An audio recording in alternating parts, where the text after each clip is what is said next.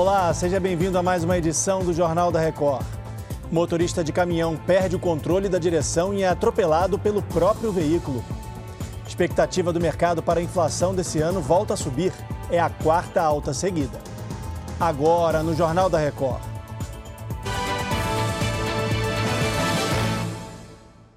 Oferecimento App Bradesco. Organize sua vida financeira com um único botão. Nos Estados Unidos, um avião precisou fazer um pouso de emergência pouco depois da decolagem. Um vídeo feito por um passageiro mostra o momento em que o motor da aeronave começa a pegar fogo. O voo tinha partido da cidade de Columbus, em Ohio, com destino ao Arizona, mas retornou ao aeroporto logo depois. Apesar do susto, ninguém se feriu. A companhia aérea disse que o fogo no motor foi provocado pela colisão com um pássaro. Em São Paulo, o motorista de um caminhão de entulho perdeu o controle da direção e foi atropelado pelo próprio veículo.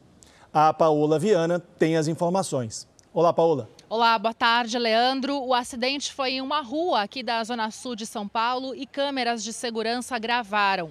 O caminhão descarregava a caçamba quando começou a descer pela rua. O motorista ainda está na cabine. Ele tenta descer, mas não consegue. O veículo acerta três carros que estavam parados. O motorista acaba atropelado pelo próprio caminhão. O homem foi levado para o hospital com lesões nas pernas e também passou por cirurgia. A Polícia Civil investiga as causas do acidente.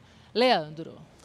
Obrigado, Paola. A polícia começa hoje a fazer a perícia no prédio que explodiu na cidade turística de Campos do Jordão, em São Paulo. O repórter Bruno Piscinato atualiza as informações para a gente. Boa tarde, Bruno. Oi, Leandro. Boa tarde. O prédio segue interditado e vai passar por perícia de engenheiros da prefeitura e também técnicos da Defesa Civil. De acordo com a polícia, a explosão pode ter acontecido por causa de um vazamento de gás em um apartamento que estava há bastante tempo fechado. O GLP é utilizado nesses apartamentos para abastecer as lareiras quatro pessoas ficaram feridas na explosão, duas em estado grave, que seguem internadas em unidades de saúde. O prédio é composto por 32 unidades. 10 apartamentos foram danificados com a explosão. Leandro. Valeu, Bruno. A projeção da inflação para esse ano voltou a subir, de acordo com o boletim Focus do Banco Central divulgado hoje. Segundo o relatório, a estimativa de inflação, medida pelo IPCA, avançou para 6,04%. Foi a quarta alta seguida projetada pelo mercado financeiro. A expectativa para o PIB desse ano também subiu, passou a 0,96%. Já para o dólar, a estimativa é fechar o ano a R$ 5,20. A semana promete ser movimentada em Brasília. O STF começa a julgar mais 200 denunciados pela participação nos atos de vandalismo de 8 de janeiro. O pedido de abertura da CPMI deve ser lido no Congresso. Lívia Veiga, tudo bem? E as novas imagens divulgadas das invasões devem influenciar no andamento da comissão, né? Boa tarde, Leandro. Devem sim. Depois que a íntegra das imagens, a invasão às sedes dos três poderes foi divulgada, o governo, que até então era contrário à comissão, passou a defender a instalação da CPMI e já trabalha para ter aliados no comando da comissão. Um dos objetivos é esclarecer a atuação do GSI na invasão ao Planalto, inclusive do ex-ministro-chefe Gonçalves Dias, que aparece nas imagens.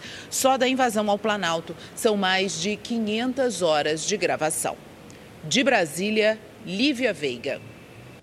O ex-presidente do Peru, Alejandro Toledo, chegou a Lima depois de ser extraditado pelos Estados Unidos.